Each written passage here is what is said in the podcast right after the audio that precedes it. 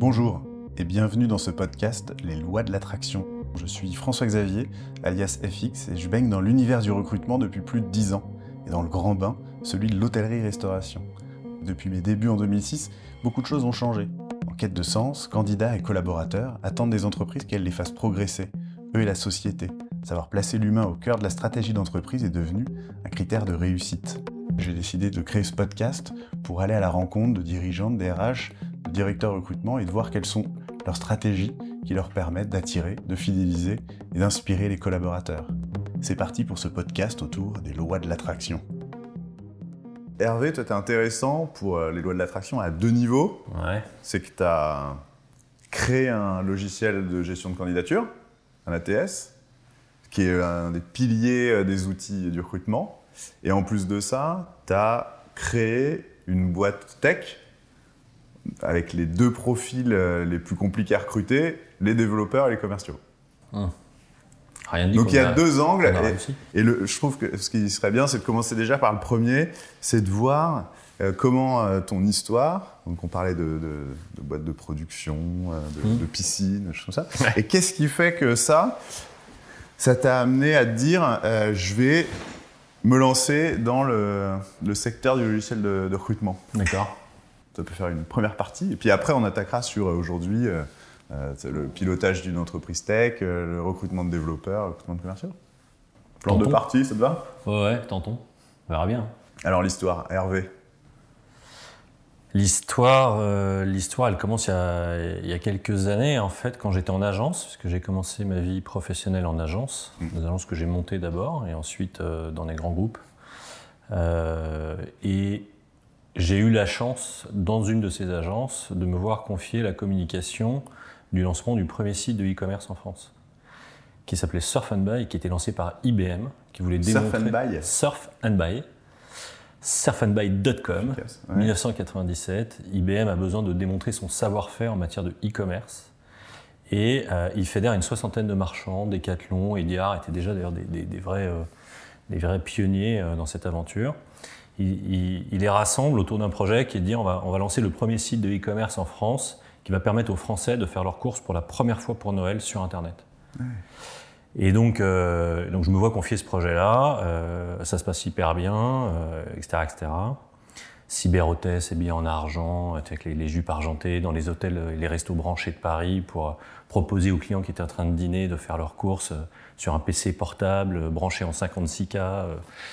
C'était Ah ouais. Parce que c'était déjà un peu le côté marketplace, quoi. C'était on prend des marques Ouais, ouais, différentes, ça. vous venez mettre vos produits et nous on va les vendre. C'est euh, exactement ça, site de e-commerce qui a rassemblé génial, ces, ces ok. 60 marchands, etc. Alors, évidemment, c'était la découverte pour tout le monde. Alors, les, donc les liaisons marchaient ou marchaient pas. Quand il y avait Ouais. des cadeaux, en fait, c'est nous à l'agence qui faisions les paquets cadeaux pour les expédier à des gens, parce que la chaîne logistique, c'est pas du tout la chaîne logistique d'aujourd'hui, tu vois. Pour expédier Ouais. des cadeaux en 97, c'était pas Amazon. hein.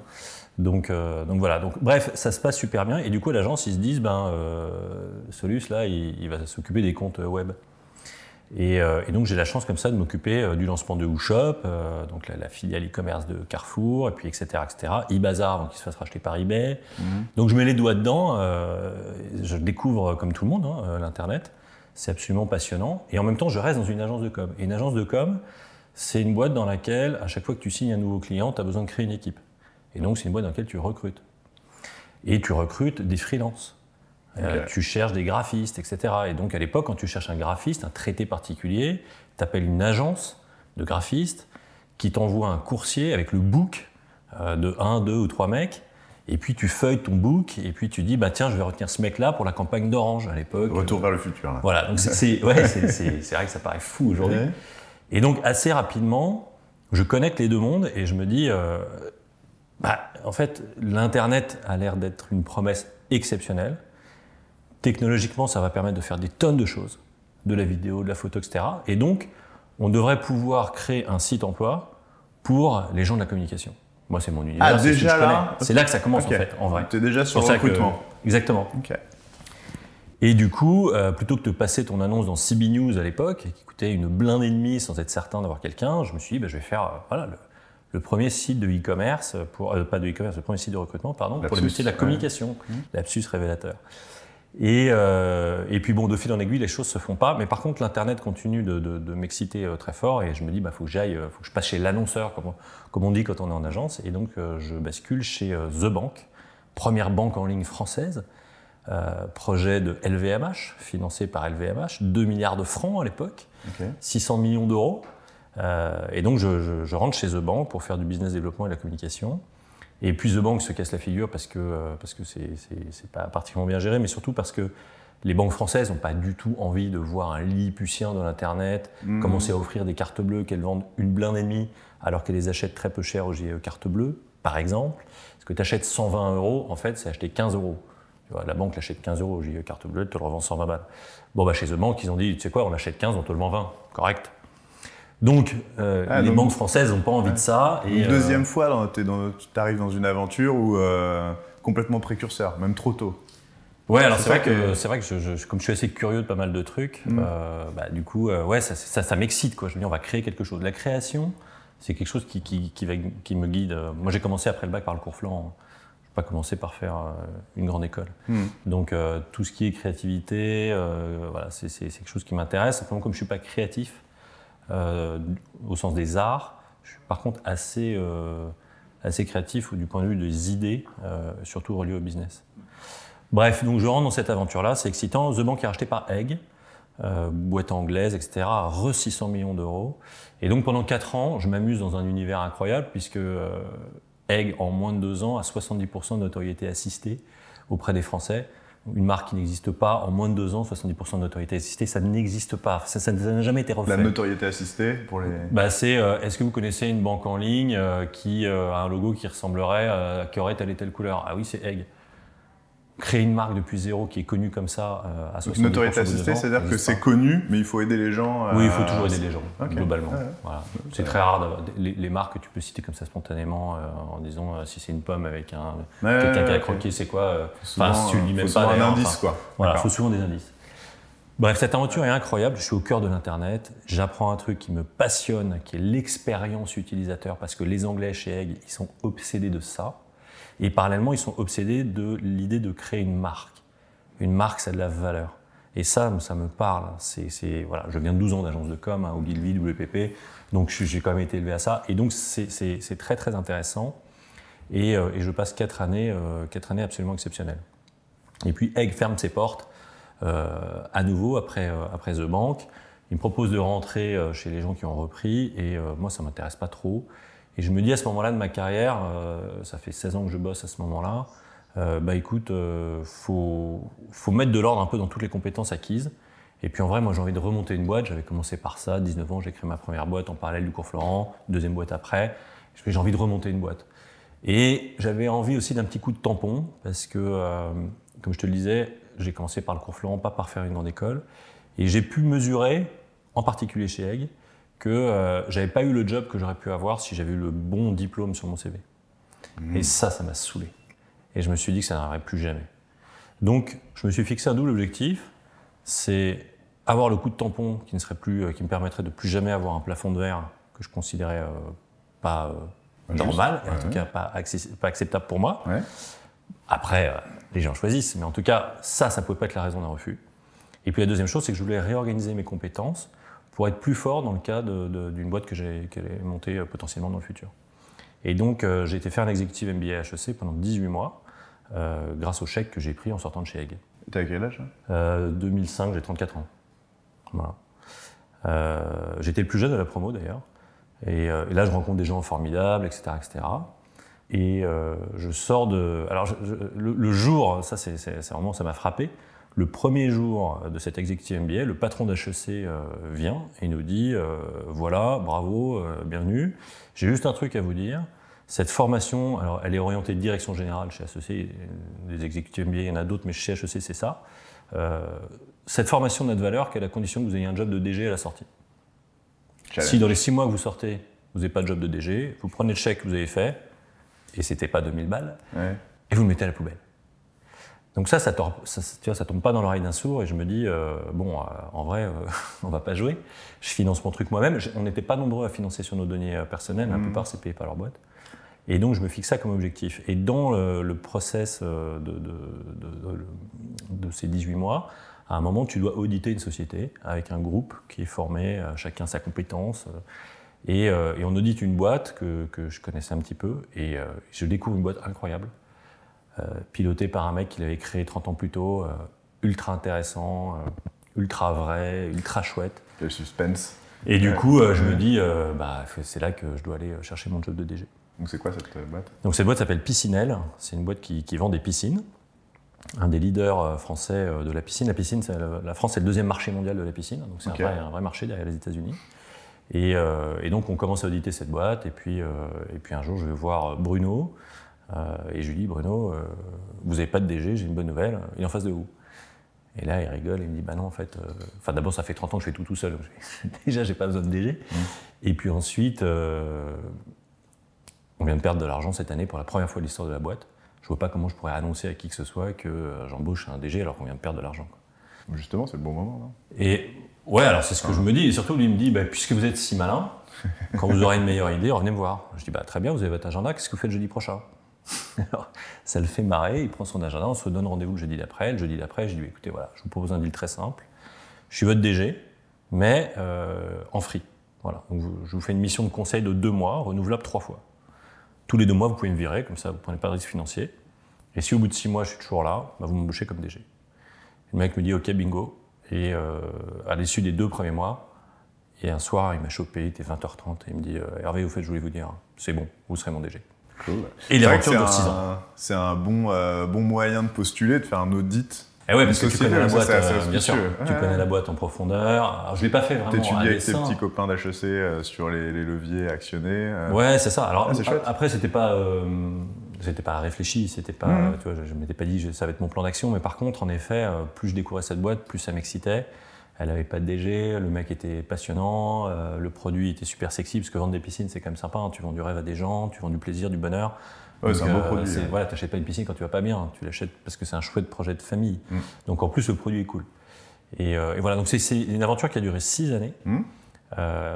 et dans laquelle j'ai mis du web.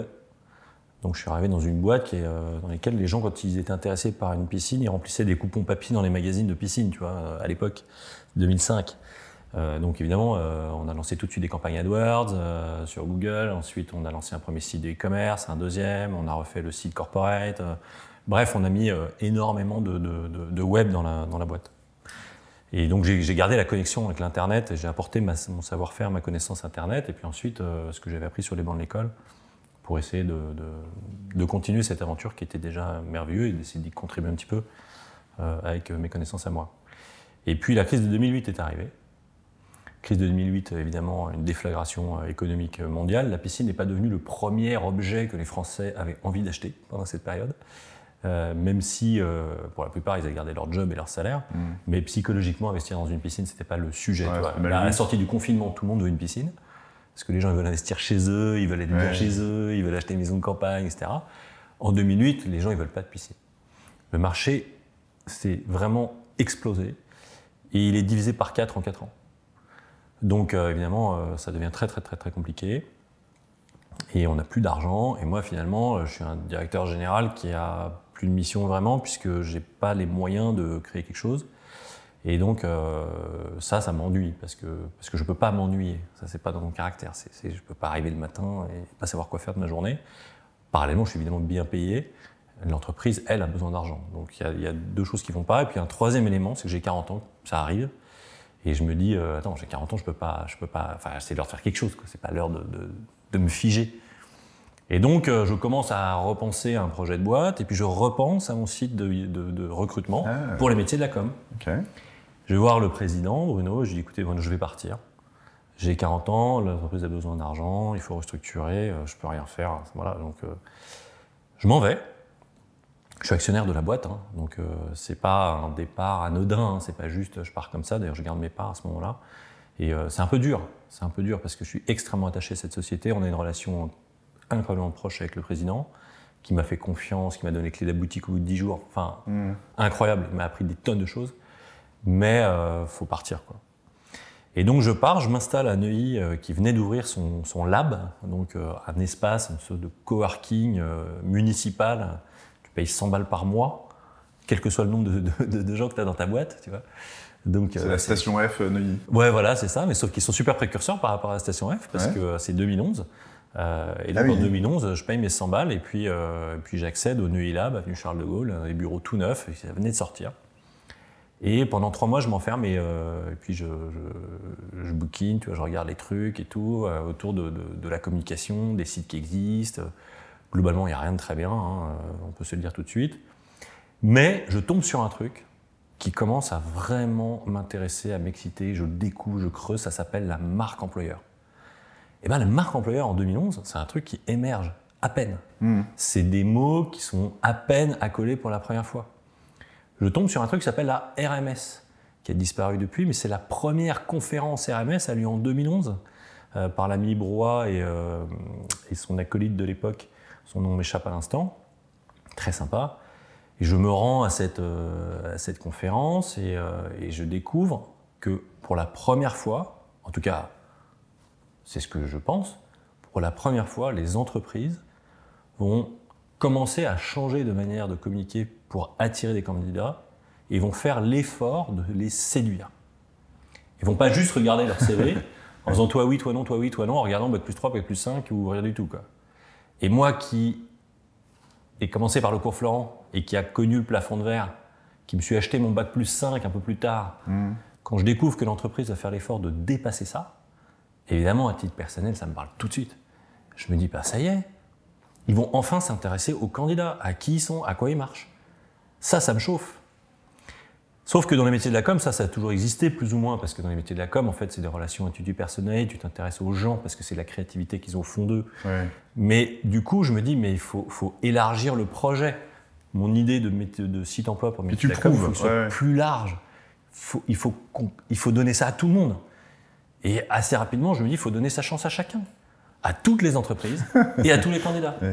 Et c'est ça mon projet. Donner sa chance à chacun. Donner sa chance à chacun. Voilà. Après, c'est un, gros classique de. Euh, on parle souvent modèle anglo-saxon, euh, modèle plutôt français, ou euh, bah, le modèle anglo-saxon du recrutement, c'est plutôt prouve-moi et puis ou au culot ce que tu as pu faire un petit peu chez Piscinelle. C'est si tu as un petit peu de culot, bah, tu vas pouvoir t'ouvrir des portes. Alors qu'en France, on dit souvent, même si tu as du culot, même si tu t'acharnes un petit peu, si tu n'as pas la bonne ligne sur le CV, si tu n'as pas fait telle école, etc. Dégage. Y a un et, ça, c'est exactement critère objectif. Euh. C'est ça. C'est exactement ce que j'ai vécu chez Egg et que je voulais euh, plus jamais revivre. Tu te révoltes, quoi. Et euh, ouais, bah, cette révolte a toujours un peu existé au fond de moi, en vrai. Donc, j'ai jamais été vraiment dans les, dans les bonnes cases tout le temps. et c'est ce qui m'a permis d'ailleurs d'avoir une trajectoire professionnelle plutôt, plutôt cool, alors que j'avais rien a priori à revendiquer. simplement, j'ai toujours bossé énormément. Euh, et, j'ai toujours eu, j'ai la chance en fait de, toujours avoir des boss qui, euh, qui ont su euh, voir que le gars il avait envie de bosser, d'envoyer du lourd et du coup de lui faire confiance et donc de, voilà, de donner l'opportunité de grandir. Ça c'est une chance énorme que j'ai pu avoir tout au long de ma carrière, depuis le premier job jusqu'à la fin. Et comment on passe de marque employeur à ATS hein? Bah parce que du coup, on, lance, on lance euh, euh, avec mon associé Florent Schulzendorf, euh, que j'avais connu auparavant en agence, mmh. on lance un site emploi qui s'appelle Job à proximité à l'époque. Et ce site emploi, bah, c'est donner sa chance à chacun. C'est-à-dire que c'est le premier site emploi qui proposait aux entreprises un espace dans lequel ils pouvaient se présenter et aux candidats un espace dans lequel ils pouvaient se présenter. Et l'idée, c'est que si chacun se présente au mieux, eh ben, il peut mieux se choisir pour mieux travailler ensemble plus longtemps. Et tu vois, cette phrase-là, eh ben, elle est toujours vraie chez Digital Recruiters aujourd'hui, mm. parce que ça reste la conviction que j'ai le plus profondément ancrée au fond de moi. Si on se connaît bien, on peut bien travailler ensemble, mieux choisir, bien travailler ensemble le plus longtemps. Et du coup, on lance ce site, euh, ce site de recrutement, sauf qu'à cette époque-là. C'était quelle année ça? C'est 2013. Ah, 2013, ok. 2013, on, lance ce site de recrutement. Et euh, en 2013, euh, il y a un site de recrutement qui apparaît toutes les semaines. Oui, Bah oui, parce qu'en fait, euh, je suis pas un génie. Hein. ça se saurait. Donc ça veut dire les bonnes idées, c'est rare d'être tout seul à les Voilà, ça, c'est-à-dire qu'en fait, la bonne idée n'est pas la conséquence d'une analyse. Bah, en fait, on va voir que non, parce que parce qu'en fait, je connais évidemment rien au marché. Et, euh, et donc, en fait, il y a plein de gens qui font le même, la même analyse que moi, c'est-à-dire les job boards, franchement, c'est un scandale. Euh, la techno, il y en a zéro, alors que la techno est disponible. Et donc ça, moi, c'est ce que j'ai appris dans mes jobs d'avant. La techno est disponible, et c'est honteux de proposer des offres d'emploi comme elles sont proposées et c'est honteux de proposer des expériences candidats comme elles sont proposées. C'est juste honteux. Moi, ça me choque. Et là, tu vois, je suis en révolte. Et donc, euh, on est quelques-uns à se faire euh, cette, euh, cette, cette analyse-là et, et on vient tous du web. Mécaniquement, on est donc tous au courant que la techno permet de faire mieux.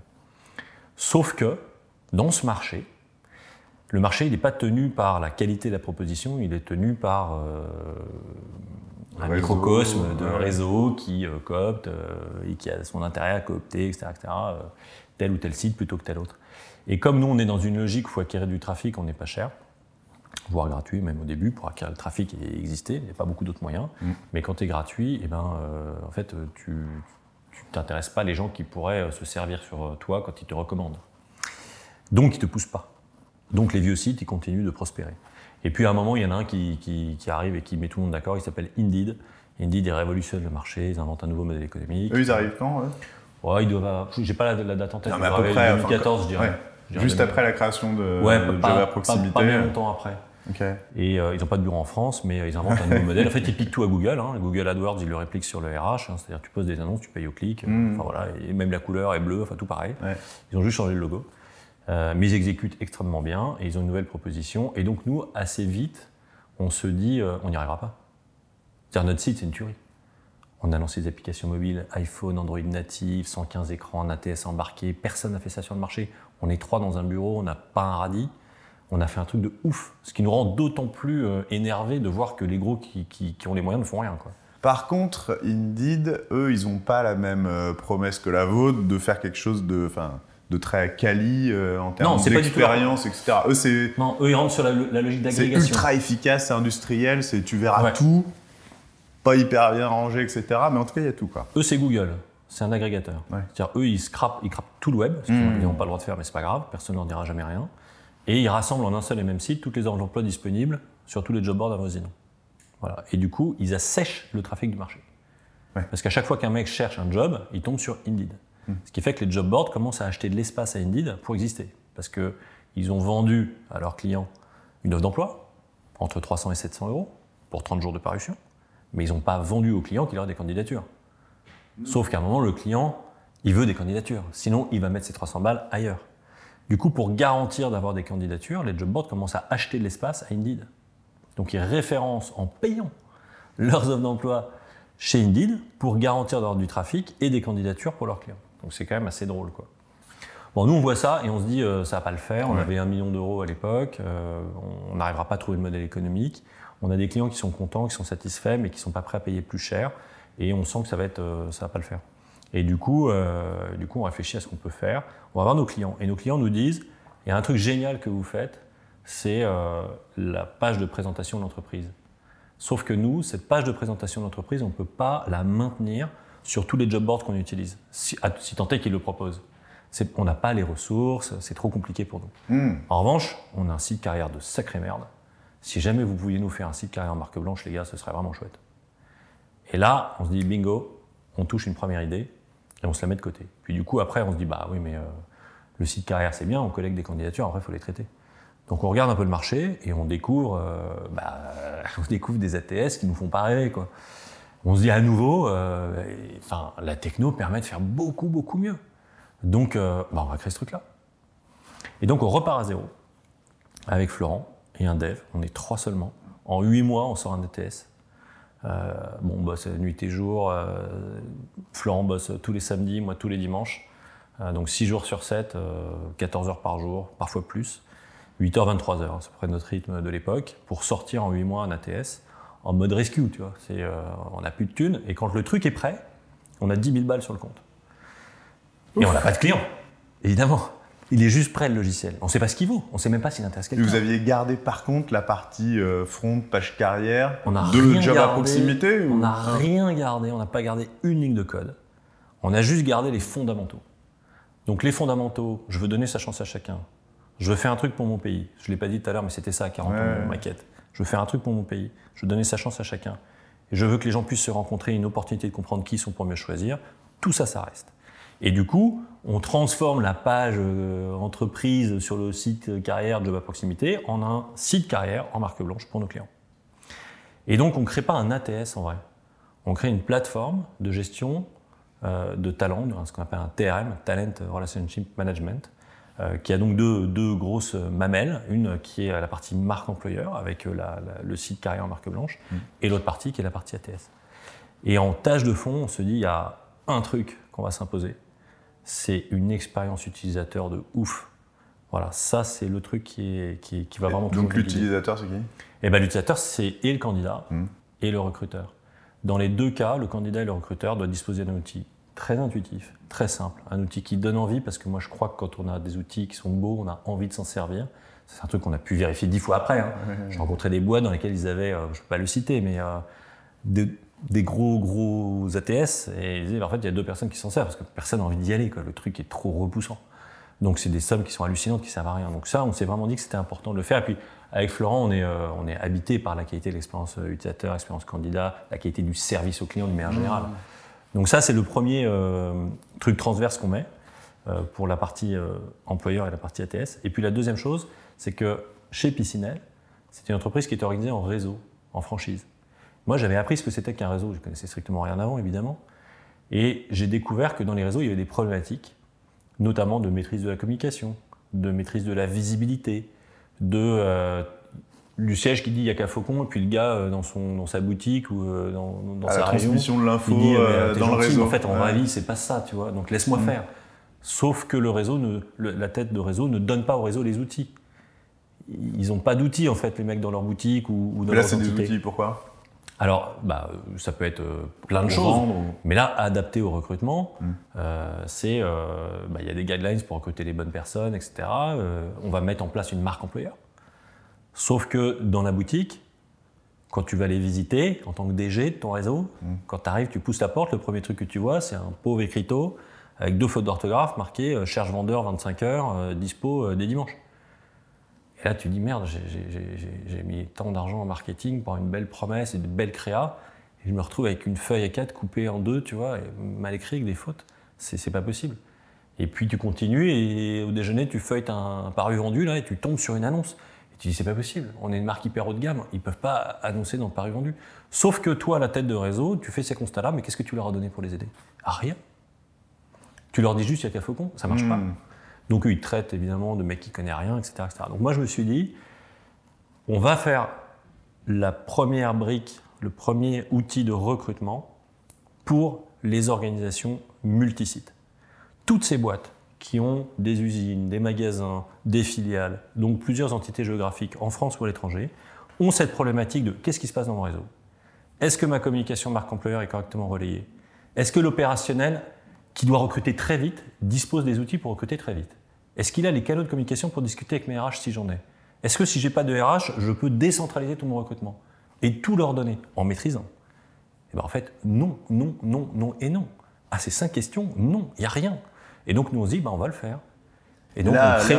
ouais, l'utilisation de l'outil, elle est hyper importante parce que, euh, parce, dans, cette config réseau que je connais pas trop mal, c'est que as, euh, tu vas avoir deux utilisateurs, deux utilisateurs hyper différents euh, qui va être, enfin qui vont être le RH au siège s'il y en a, donc le, recrutement avec justement cette gestion des talents qui va être hyper importante, assez poussée, et après l'utilisateur de, de, directeur de boutique, directeur d'agence, etc qui a un autre métier que celui de recruter et qui veut des outils pour recruter vite, bien, et qui lui va pas du tout avoir besoin de toutes les fonctionnalités de l'ATS, sauf de je veux voir euh, les candidats euh, qui viennent de postuler et pouvoir mettre deux trois petites choses. Et là, il faut que l'outil soit hyper intuitif, euh, sexy pour avoir envie d'y aller, et qu'ils se disent pas non mais je m'en fous, je mets mon affiche ou je vais mettre mon annonce tout seul dans mon dans mon coin pour pour aller récolter sur ma boîte mail parce que je comprends pas comment ça marche, j'ai oublié mes codes où tu as beau lui faire la, plus belle formation au démarrage,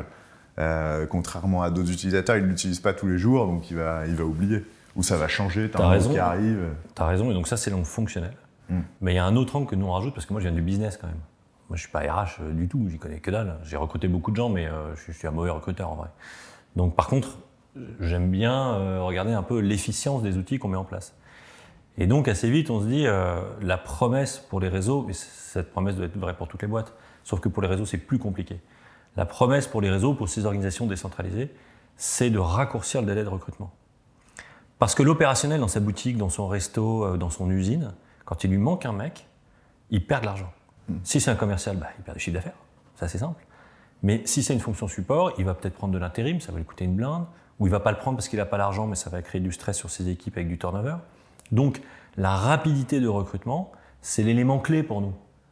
C'est ça qu'on vend chez Digital Recruiters, rien d'autre. Et donc pour garantir cette, ce, ce- ce- ce délai de recrutement qui se compresse, eh ben, il faut travailler les outils pour simplifier ce que tu disais tout à l'heure, la relation, pour raccourcir, pour que ce soit beaucoup plus facile, la relation entre le RH et l'opérationnel. Que l'opérationnel puisse dire en deux clics, hé les gars, j'ai besoin de quelqu'un. Le RH puisse, euh, ou le, le cycle de validation, dire, ok, c'est bon, on a lancé tu vois, un module de, de- de- de demande d'autorisation d'embauche complètement mobile. Donc, N'importe quel directeur Ah, en mobile. mobilité Ouais. peut euh, dire en deux clics sur son mobile, je suis d'accord avec cette embauche. Le RH, il a un ping, il a juste à faire un clic, boum, l'annonce, elle est publiée. Là, tu vois, on vient juste de gagner deux semaines. Deux semaines de chiffre d'affaires, à la fin de l'année, il faut le nombre de mecs que tu as recrutés. Ça fait de l'argent. hein. Une fois que ça c'est fait, eh ben, euh, il y a des candidatures qui arrivent. Le RH en centrale, il fait un premier tri. Quand c'est euh, à l'opérationnel de prendre la suite, bah, c'est pareil, il faut que ça aille très vite, il faut que ce soit très simple, c'est ce que tu disais tout à l'heure. Donc, il faut qu'on puisse lui demander un avis. Tu vois, on a des fonctionnalités de demande d'avis, de, il faut que ça aille très vite, que ce soit hyper fastoche, que ce soit mobile, desktop, il faut que ça trace, quoi. C'est ça la promesse. Et du coup, à la fin, bah, tu n'as pas que sur ton compte de résultats. Et c'est ça la promesse. C'est pas juste d'avoir des fonctionnalités, on s'en fout. Une boîte, c'est pas là euh, pour autre chose que faire de l'argent. Donc, euh, faire de l'argent, croître, créer. Mais pour créer, faire de la R&D, il faut du fric. Il n'y a, pas 50 manières de faire. Donc, pour ça, il faut des outils, et c'est ça euh, qu'on essaie de résoudre. Et aujourd'hui, euh, combien de clients Grâce à du web. Ouais. Pour, Oui, ta oui, première question de tout à l'heure, comment tu passes de la piscine à la TS, etc. Non, mais après, en fait, il y a quand même un fil rouge. Quoi. surtout que tu es passé. euh, En fait, c'est le e-commerce et c'est souvent euh, ce qui se dit dans, en RH. En fait, euh, c'est un peu le parent pauvre de pas mal de choses, de la communication, euh, sur- des outils, choses comme ça. Et, et c'est vrai que par contre, un site e-commerce, euh, contrairement à une page carrière d'entreprise, le site e-commerce, tu comprends vite qu'à partir où tu as un client euh, qui est sur la page, il faut pas qu'il reparte sans avoir acheté. Et bah, c'est vrai que c'est un peu la même logique sur une page carrière. Une fois qu'il y a un candidat qui est là, qui est en train de regarder tes offres, faut qu'avant de partir, il ait déposé son CV, il ait trouvé rapidement euh, une offre qui lui corresponde et que tu lui aies donné envie de cliquer sur postuler.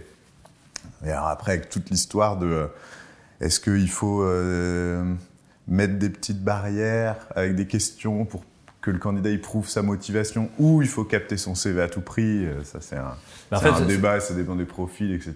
Mais il faut que ce soit agréable quoi, à manier et pas. C'est intéressant ce que tu dis, le parallèle avec le e-commerce, parce qu'il y a ce chiffre terrifiant en e-commerce, qui est que 60% des internautes qui mettent quelque chose dans le panier Ah. quittent le site sans avoir payé, donc sans avoir acheté. T'imagines l'argent qui était dépensé par le site de e-commerce pour déjà amener le trafic sur son site. Ensuite, l'argent qu'il a fallu dépenser pour que le gars trouve le produit qu'il cherche. Et ensuite, pour qu'il ait envie de le mettre dans le panier. Et quand tu dis tout le pognon que tu as cramé pour que le gars il fasse ça, à la fin, il y en a 60%, il y en a 6 sur 10 qui partent. Donc c'est colossal. C'est comme ça qu'Amazon a sorti l'achat en un clic. Ouais. Donc ce parallèle, en fait, nous on l'a fait. Et on a fait euh, ce parallèle avec le e-commerce, avec euh, finalement le marketing euh, digital, le marketing client du meilleur général. Et on a sorti évidemment la fonctionnalité de candidature en un clic. Parce que si tu postules, enfin si tu recrutes plutôt des jobs qui sont à très forte pénurie, Mm. eh ben tu vas pas pouvoir demander aux candidats de compléter des formulaires à sans fin. Donc sur- sur Digital Recruiters, on, on a lancé ça. C'est juste un clic. Et puis dans d'autres cas, comme tu disais tout à l'heure, on va devoir savoir, on recrute une infirmière, c'est une profession réglementée. Bah, le recruteur, pour gagner du temps et réduire le cycle du recrutement, Mm. il va tout de suite avoir besoin de savoir si elle a son diplôme. Parce que si elle l'a pas, il n'a pas le droit de la recruter. Si en plus elle est itinérante, il va lui demander si elle a son permis, permis, ou une voiture, ou etc. Bref, il va du coup qualifier la candidature dès l'acte de candidature pour être tout de suite beaucoup plus efficace et se concentrer sur les candidats et les candidates qui, euh, qui matchent parfaitement avec la recherche.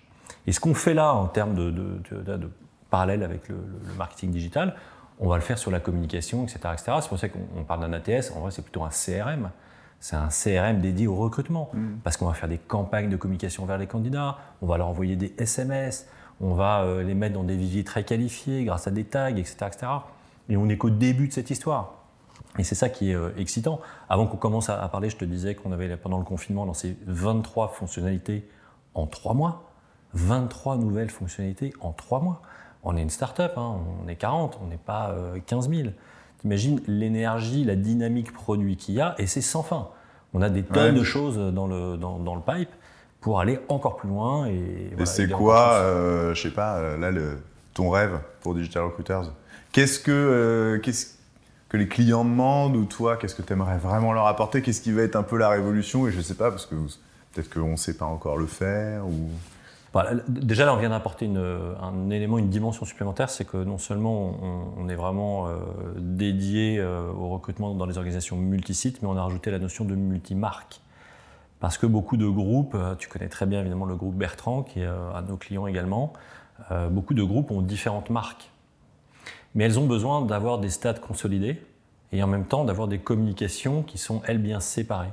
Quand tu as la chance d'avoir dans ton portefeuille une marque aussi puissante que Hippopotamus, ou euh, au bureau, bah, tu vas pas faire un site avec les deux. Tu vas avoir le site carrière d'Hippopotamus et puis le site carrière d'au bureau. Donc nous, notre techno, elle permet de déployer ces deux sites carrière et en même temps, elle permet au groupe Bertrand de rassembler toutes les, toutes les offres d'emploi de ces deux sites carrière dans un site groupe, un site ombrelle. Donc ça, c'est une, demande que, que, nos clients avaient et qu'on a sorti euh, il n'y a pas très longtemps. Et donc aujourd'hui, on, peut vraiment traiter toutes les, toutes les problématiques de multimarques euh, consolidées, ce qui permet aussi de les traiter en mobilité interne. On a des projets avec des grands groupes euh, de l'alimentaire. Euh, ils vont pouvoir faire, grâce à notre techno, sans développement, hein, juste en plug and play. Euh, ils vont pouvoir agréger sur un site de mobilité interne toutes les offres d'emploi du groupe. Donc, ça, de proposer aux collaborateurs de consulter des offres avec un accès euh, Exactement. privé. Exactement. quelle que soit, euh, que soit l'enseigne qui propose, euh, alors l'enseigne, le bureau, peu importe, hein, c'est pas mm. dédié au, retail, hein, ça marche pour toutes les boîtes qui ont plusieurs marques et, différentes entités et dans différents pays. Donc voilà, ça, ça c'est un élément, c'est quelque chose qui vient de sortir. Après, bah, on parle beaucoup évidemment d'intelligence artificielle. Ah, c'est d'aider pour le tri, tu veux dire, le tri des candidatures peut-être C'est vrai que nous, on était assez réticents au début à ça, parce que les premiers algorithmes, parce qu'ils n'étaient pas forcément euh, très pertinents, donc il y avait une promesse qui était magique. Hein. Le côté, euh, tiens, je mets 1000 CV dans la bécane, j'appuie sur un bouton, je cherche un café, je reviens, on me dit les trois fois que j'embauche. C'est sûr que quand tu es recruteur et que tu brasses 1000 CV dans la journée, euh, tu as envie d'y croire, parce que ta vie d'un coup, c'est plus la même. Mmh. Sauf que c'est une promesse, mais ça marche pas vraiment comme ça ce serait trop bien. Et puis euh, surtout, c'est quand même un peu des boîtes noires, c'est difficile de dire, euh, de comparer. En fait, il faudrait prendre les 1000 CV et puis regarder si toi tout seul, tu arrives au même résultat. Mmh. Bon, il n'y a pas d'entreprises qui font ça. Bon, les technos ont quand même pas mal progressé. Donc aujourd'hui, euh, on est dans une logique où on essaie de, de trouver toutes les automatisations soit purement automatique, avec ce qu'on appelle des, triggers, des déclencheurs, mm. qui permettent euh, de mener des actions. Si je fais ça, alors euh, envoie un test euh, automatiquement. si je fais ça, alors mets-le moi dans le vivier. Donc essayer de, gommer le maximum de tâches à faible valeur ajoutée. Ça, c'est un axe de réflexion. Et l'autre axe de réflexion, c'est d'essayer de créer des nouvelles propositions autour du vivier notamment. Le vivier, c'est marrant parce que toutes les boîtes veulent un vivier. C'est rassurant. Mais personne ne l'utilise. Ouais. Personne. Alors après, bah, c'est un gros classique en plus. Bah, alors pour le coup, sur, dans, des réseaux comme ça, euh, le réseau de restaurants, mais les, en général, les directeurs, ce qu'ils veulent, c'est avoir du CV frais. Parce qu'il n'y a rien de pire que d'appeler un candidat dans ton vivier, tu te dis tiens, il a le profil, tu l'appelles et puis il te dit non, non, je suis pas dispo. Je suis pas dispo. Et en fait, ils font ça deux, trois fois, ils ont 100 CV, ils en appellent trois et puis ils te disent bon, ok, j'en veux des tout neufs là. J'en veux des qui soient disponibles. C'est euh, ça. Alors, bah, du coup, la méthode d'avant, la méthode d'avant, c'était je passe une offre d'emploi, hmm. donc ça a quand même un coût, hein. un coût et du temps, parce qu'il faut que l'offre, enfin la candidature, elle arrive, alors que euh, dans le vivier, en fait, elle est déjà là. As le matin à 8 h tu peux bosser. Hmm. Là, tu postes ton offre, tu mets ta ligne à l'eau, mais pour l'instant, tu n'as pas de matière. Euh, aujourd'hui, on est plutôt euh, à essayer de trouver des solutions autour de ça grâce à la partie CRM, justement. C'est-à-dire que ton vivier, c'est pas une base de données figée ça devient une base de données que tu animes. C'est tout l'intérêt du CRM. Mm. Donc, si ton vivier est bien qualifié, et c'est là qui est euh, évidemment euh, le travail que doivent faire les RH, c'est d'apprendre le digital sous l'angle du marketing digital. Et donc sous l'angle de la communication. Et de se dire, ben, je vais faire l'effort quand j'ai une candidature de bien la qualifier, lui mettre les bons tags, etc. Parce que je vais créer des poches homogènes de gens à qui je vais proposer des communications qui vont leur parler parce que je les ai bien qualifiés. Je ne vais pas leur proposer un job euh, de euh, chef de rang pour rester dans l'univers de la restauration, alors qu'en fait, le mec est cuisinier. ça n'a aucun sens. Mmh. Ou pire, c'est des candidats que j'ai recrutés pour du marketing au ciel. Donc la qualification du candidat est évidemment clé, mais une fois que ça s'est fait, tout ce sur quoi euh, on travaille, qui est en train de, prendre beaucoup d'ampleur, c'est toute cette animation de cette base de candidats, de telle sorte que le candidat lui-même vienne vers toi en te disant euh, Tiens, j'ai vu votre dernière com, euh, je suis en poste, mais j'ai envie de bouger. Là où ton chargé de recrutement, jusqu'à là, il l'appelait trois fois, puis la troisième fois, il dit C'est bon, le mec, il est en poste, il est en poste, mmh. je veux du CV frais. Là, il y a un gros axe, il y a un gros axe de retour sur investissement. À nouveau, on va parler argent. C'est-à-dire que tous les candidats qui sont dans ton vivier, tu les as achetés, quoi. Ouais. Et si tu mets bout à bout tous les euros qu'ils ont coûté, ça fait de l'argent. Donc l'idée de se dire, je vais poster une offre, tu vois, c'est aberrant d'abord. Avant un coût d'acquisition candidat, ouais. Évidemment. C'est énorme, énorme. Et donc, avant même de poster une offre d'emploi, la première chose que tu dois faire, c'est regarder si tu n'as pas déjà le candidat chez toi. Mm. Alors c'est marrant parce que les, boîtes, euh, elles ont fait ce, ce, ce move-là, ils l'ont fait depuis très longtemps sur la mobilité interne en tout cas les sociétés qui ont des de dire j'ai déjà des collaborateurs qui pourraient prendre le job. Exactement. Cette logique-là est déjà intégrée. Par contre, elle est il y a de la marge sur la partie vivier, on va dire. Et puis surtout, il faut que les outils les aident. Parce que euh, un vivier, c'est touffu, il y a de tout. Euh, et puis même si tu qualifies bien ton candidat, ça ne dit pas qu'il est intéressé. Et c'est là que nous, on a un rôle à jouer. nous, les, les CRM pour, pour, pour, le recrutement, en aidant euh, euh, le, le, recruteur à faire très simplement des campagnes de com alors que c'est pas son métier, mm. en deux clics, tu vois, envoyer des séquences d'emails, des choses comme ça, de telle sorte que euh, la base soit animée, qu'il y ait toujours un contact avec le candidat. C'est ce que font très bien des cabinets de recrutement qui sont performants. Ils gardent toujours le bah, contact. C'est souvent ce qu'ils te vendent d'ailleurs. En fait, en général, ils te disent bah, nous, on a un vivier. Donc avec une espèce de promesse de demain, tu me donnes cette mission. Moi, en fait, le candidat, je l'ai déjà je suis hyper fort pour l'identifier, euh, donc je vais même pas le chercher, je l'ai déjà identifié. Mais c'est ça, exactement. Alors du coup, euh, voilà. Alors donc il y a cet angle-là, puis après il y, a, plein de choses autour des réseaux, des besoins des réseaux. Et donc euh, nous, notre ambition, c'est d'être clairement le, la plateforme de, gestion du recrutement pour, pour les organisations multisites, multimarques à l'international et d'être incontournable. Parce qu'on n'est pas un ATS généraliste. Pour tout le monde. Ouais. Ben non. On ne sait pas vendre à plein de gens. D'ailleurs, les cabinets de recrutement, les équipes passent. C'est pas notre, c'est pas ce qu'on sait faire. Nous, on est là-dessus et on fait que ça et on le fait à fond. Et euh, Indeed, c'était la révolution. Euh, tu disais, je sais plus 2013-2015. Euh, c'est quoi Là, il y a eu Google Jobs. Google for Jobs, ouais. Google for Jobs, donc c'est du référencement? C'est un concurrent Indeed. Ah ouais, complètement. Mais ça, ça, a percé ça Ah ouais, enfin, ça perce mécaniquement parce qu'en fait, ça s'appuie sur des techniques de référencement. Donc nous, tu vois, typiquement, on a fait des développements pour que toutes les offres d'emploi de nos clients soient immédiatement référencées par Google for Jobs. Et donc, euh, les premiers résultats de recherche qui sortent, c'est ceux de Google for Jobs.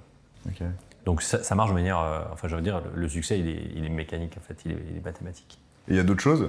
Là, il y a des, révolutions en marche, des, choses euh, non, que tu je, vois venir je crois qu'il y, a une vraie scission qui est en train de s'opérer entre le monde d'avant et le monde du, digital au sens euh, du vrai web.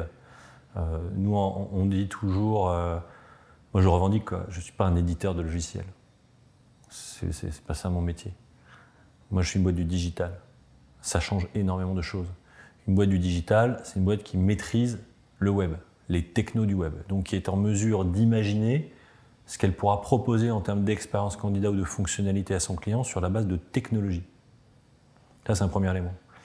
La deuxième chose, c'est qu'on est des experts de l'Internet, donc on est des experts du référencement.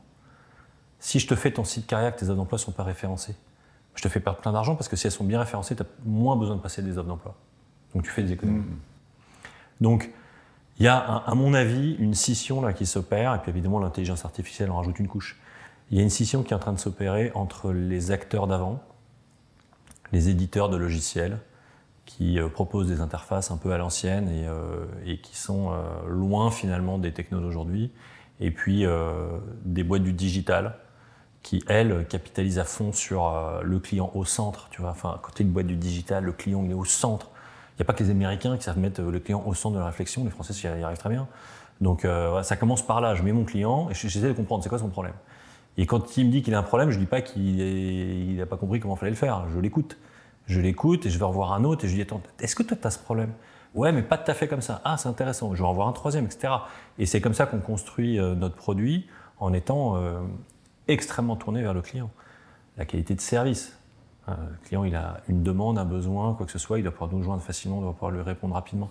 Ça, c'est vraiment digital minded. Quoi. Mmh. on est, on est bah, c'est très web aussi, finalement. Digital, web. Les acteurs du web, c'est aussi le service après-vente. On est orienté client 100%, et du coup, ça se traduit de plein de manières différentes. Mais pour moi, ça, là, c'est ce qui est en train de se passer. Et du coup, la difficulté, c'est de rester dans cette course. Mmh. C'est une course qui, est, qui va vite, très très très très vite. C'est une course qui coûte très cher.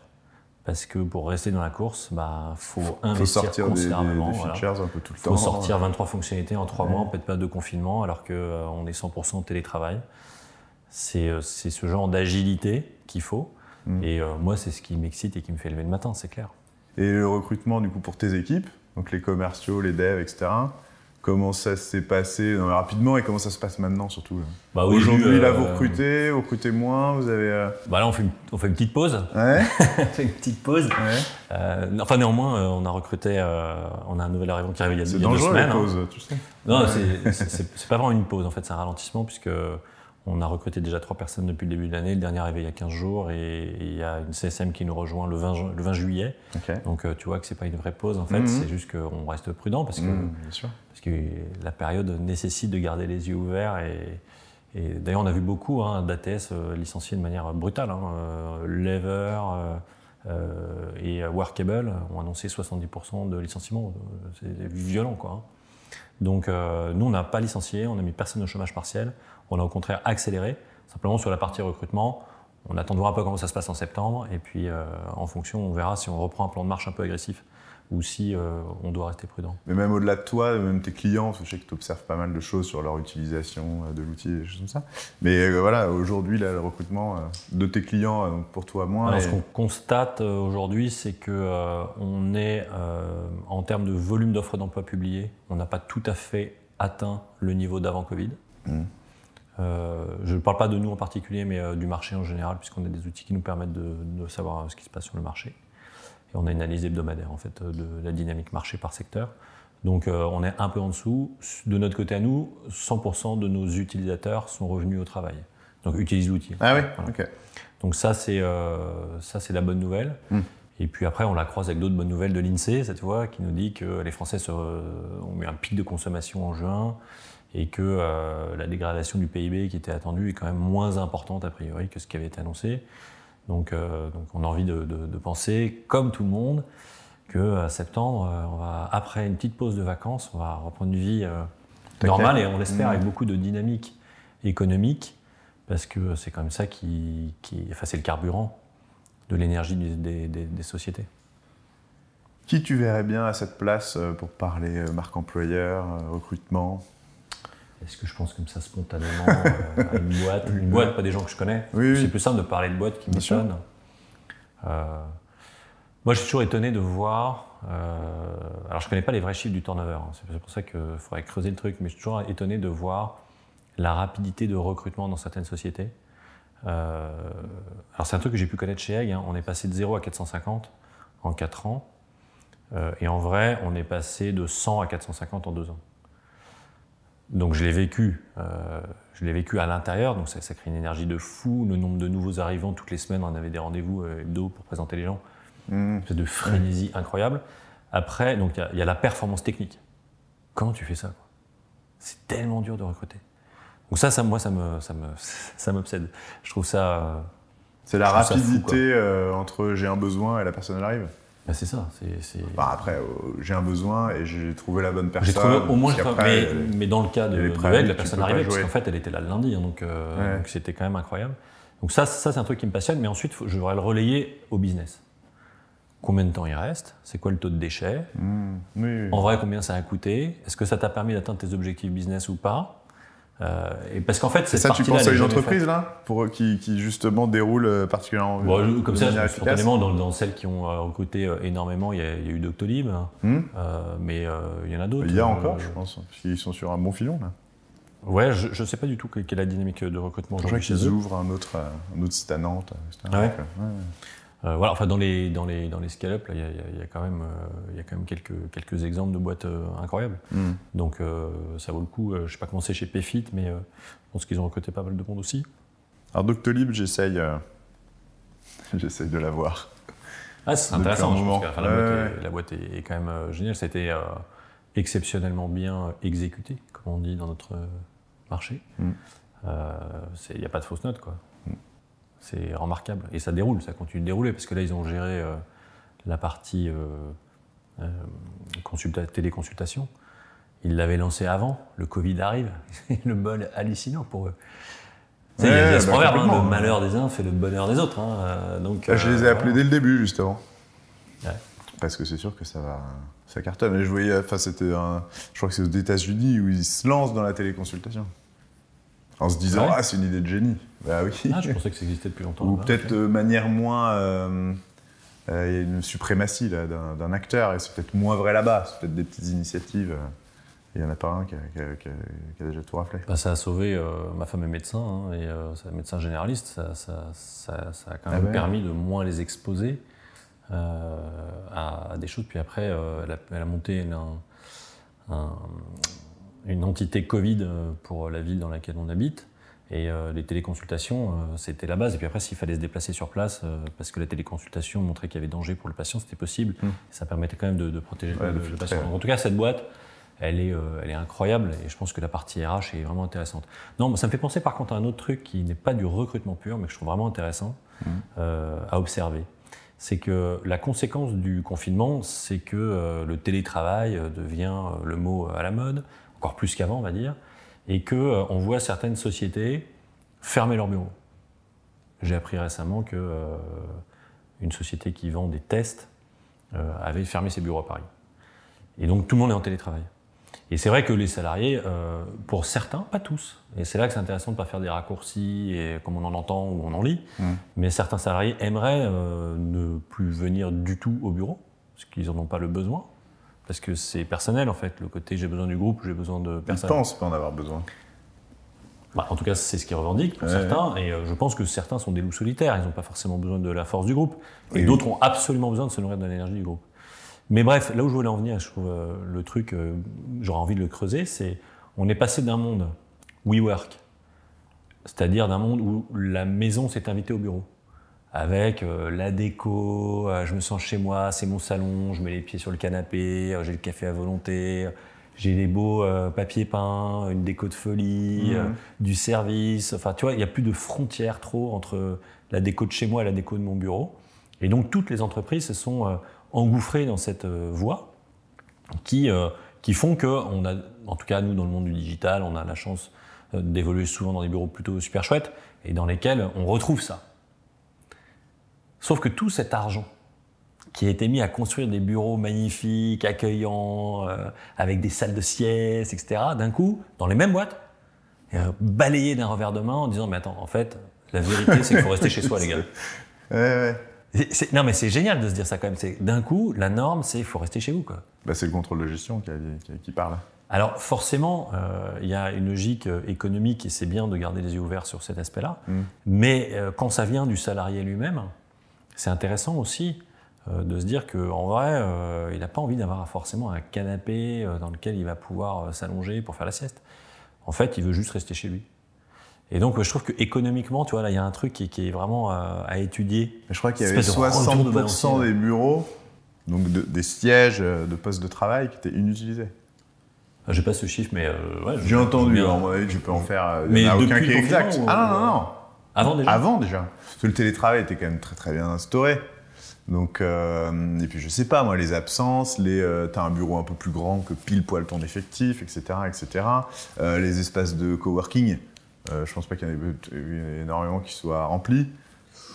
Enfin, Ouais, nous, on a passé du temps chez WeWork, endroits, mais... deux- 2400 postes de travail dans un seul immeuble rue Lafayette, c'était la ruche. Nous, on est arrivé le premier Ouais. jour de l'ouverture de WeWork en France, dans ce building. Il y avait qu'un étage, deux étages d'ouvert à l'époque. En trois mois de temps, le temps qu'ils terminent les autres étages, le truc était blindé. Ouais. Par contre, qu'est-ce que tout ça va devenir maintenant? Enfin voilà, je trouve, qu'en tout Ouais, cas, il y a, il y a- mais le socialement, télétravail, économiquement, ouais. il y a quand même un truc vraiment intéressant de se dire euh, euh, tous ces efforts qui ont été faits pour créer un environnement de travail euh, ultra agréable, d'un coup, c'est un peu ringardisé par, mais en fait, on s'en fout. Sauf que ça- on peut pas s'en foutre autant que c'était indispensable. Il y a un moment, la vérité doit se trouver un peu au milieu de tout ça. Tu recrutes Et à voilà. distance, t'intègres à distance, tu transmets une culture d'appartenance à distance. En tout cas, sur nos sujets, ça va être, ça va être étonnant à manier. Quoi. Bah, c'est clair, pendant le confinement, on a, on a sorti la fonctionnalité d'entretien vidéo à distance pour pouvoir mm. continuer de garder du lien avec du candidat à côté à distance. Euh, par contre, le sujet de l'intégration à distance, euh, pour s'y être confronté, euh, et on a reparlé quelques candidats dans d'autres boîtes qui, qui intégré, c'est pas simple hein, quand même, parce que pour le coup, les boîtes n'étaient pas prêtes. Le télétravail, oui, l'intégration, c'est un autre sujet. C'est une belle chute. Ouais, c'est une belle chute. Merci Hervé. Avec grand plaisir. Merci François-Xavier de ton invitation. C'était un, vrai plaisir et, et bravo pour ces, c'est très très beau. à bientôt. À très bientôt. Merci d'avoir écouté cet épisode des lois de l'attraction. Si ce n'est pas encore fait, n'hésitez pas à vous abonner sur votre plateforme préférée pour être sûr de ne pas rater le prochain épisode qui promet d'être passionnant. Si vous êtes sur Apple Podcast, je vous invite à mettre 5 étoiles, ce serait vivement apprécié. Si vous souhaitez participer à ce podcast, me suggérer un invité ou me faire vos remarques, écrivez-moi sur fx at yessir.fr, fx.yessir.fr. À très bientôt dans les lois de l'attraction.